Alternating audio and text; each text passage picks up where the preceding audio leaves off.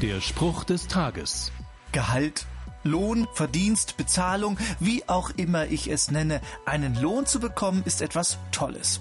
Eine finanzielle Anerkennung zu erhalten für das, was ich die letzte Zeit so getan habe, fühlt sich sehr befriedigend an. Aber es gibt auch einen schlechten Lohn und den definiert Paulus in der Bibel. Der Lohn, den die Sünde auszahlt, ist der Tod.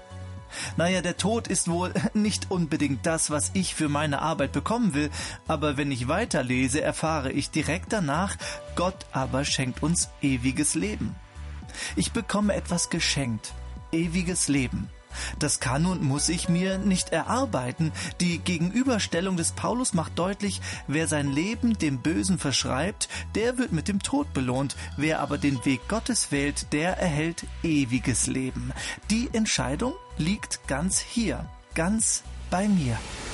Der Spruch des Tages steht in der Bibel. Bibellesen auf bibleserver.com.